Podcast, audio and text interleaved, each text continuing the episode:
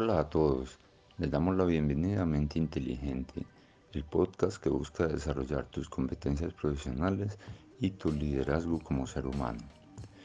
Hoy hablaremos sobre la comunicación efectiva y asertiva, qué es, cuál es su importancia, cuáles son sus beneficios a nivel profesional y personal y cómo podemos desarrollarla para volvernos más asertivos.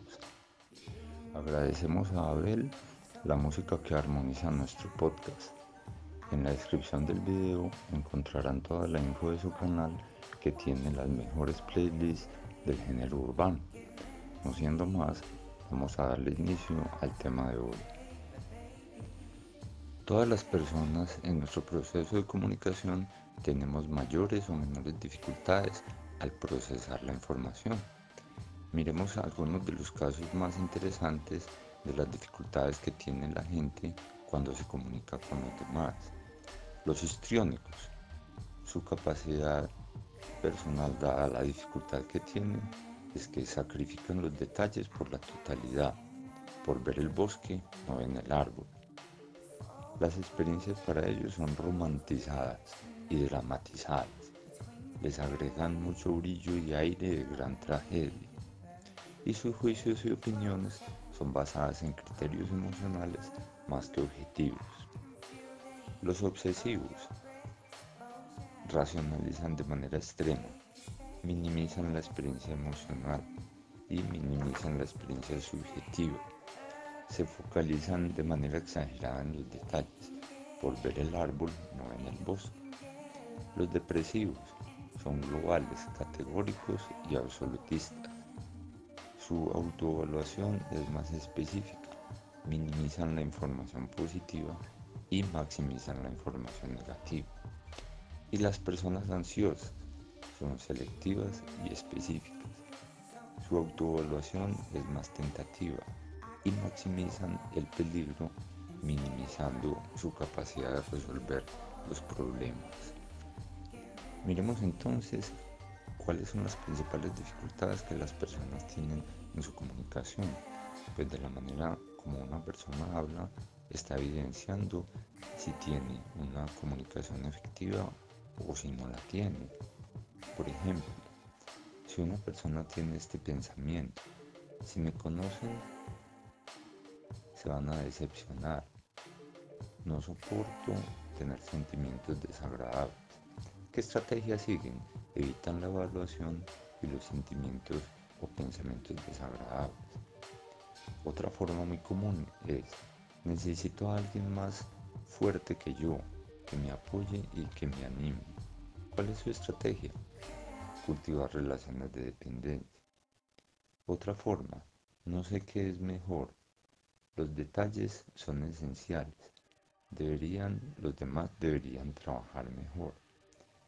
¿Cuál es su estrategia? Aplican reglas, son perfeccionistas, evalúan, controlan, castigan, critican. Otra forma de expresarse. Hay que mantenerse en guardia. No hay que confiar en nadie. Su estrategia es la cautela, acusar al otro, contraatacar, buscar móviles ocultos en lo que le están diciendo. Otra forma de expresarse. Tengo derecho a violar las normas. Los otros son tontos. La estrategia que usa es el ataque, el robo, el engaño, la manipulación. Esta otra es diferente, puesto que soy especial, entonces puedo cambiar las normas. Y su estrategia es manipular, compartir, utilizar a los demás, saltarse las reglas viene otra forma de expresarse. La gente está para servirme. No tienen derecho a contrariarme. Su estrategia es la teatralidad, el encanto, estallidos de mal genio, el llanto o incluso gestos suicidas. Finalmente, dos formas de expresarse que demuestran inefectividad en la comunicación los otros no me comprenden. Las relaciones son desastrosas. su estrategia es mantener la distancia. Y una última, las cosas deben hacerse a mi manera. Los otros interfieren en mi libertad y yo no soporto ser controlado. Su estrategia es la resistencia pasiva. Eluden y rompen las reglas.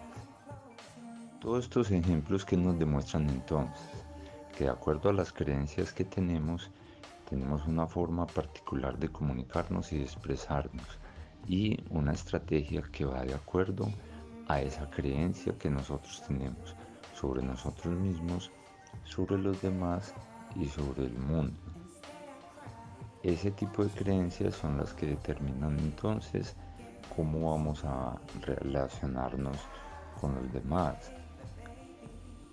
Los denominamos como supuestos condicionales porque estipulan las condiciones dentro del procesamiento de información que hacemos de acuerdo a nuestra creencia y la adaptamos a cada situación. Por ejemplo, si yo intimo con otros, seré rechazado. Si tengo una sensación inexplicable, será un indicador de un daño interior, algo horrible me va a ocurrir. Si intento hacer alguna cosa, con seguridad fallaré. Esa creencia fundamental generalmente es balanceada por unos supuestos que compensan de manera defensiva o preventiva la situación y que nos permiten ayudar a afrontar o prevenir el aspecto que más nos dificulta comunicarnos con los demás y la información, por eso la emoción negativa que tengamos asociada. Si evito a la gente, puedo evitar el rechazo. Si recibo atención médica adecuada, podré salvarme. Una persona en situación de pánico. Si soy exitoso, ya no seré un inútil. Los condicionales o esos supuestos que manejan nuestras creencias también pueden ser positivos. Si soy simpático, los demás me aceptarán. ¿Por qué ocurren entonces todo este tipo de dificultades en la comunicación y no logramos una comunicación efectiva y asertiva, depende mucho de la estructura de la personalidad que haya desarrollado la persona, pues, o el individuo, según sus experiencias desde la niñez.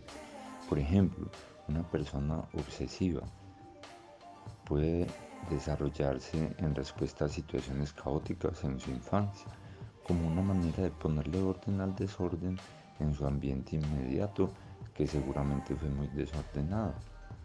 Una persona que piensa que los demás lo están persiguiendo siempre puede desarrollarse como respuesta a exigencias tempranas de traición o engaño. Una personalidad que se, mueve como entre la agresividad y la pasividad es en respuesta a que fue manipulada. O una persona que es muy dependiente puede representar una fijación o un fuerte apego que por diversas razones podría haber sido reforzado por los mismos miembros de la familia. Una persona muy histriónica, muy teatral, puede surgir por el refuerzo del exhibicionismo.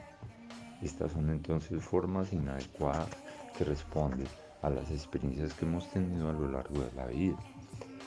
En conclusión, ¿qué es lo que tenemos que fortalecer entonces en nosotros?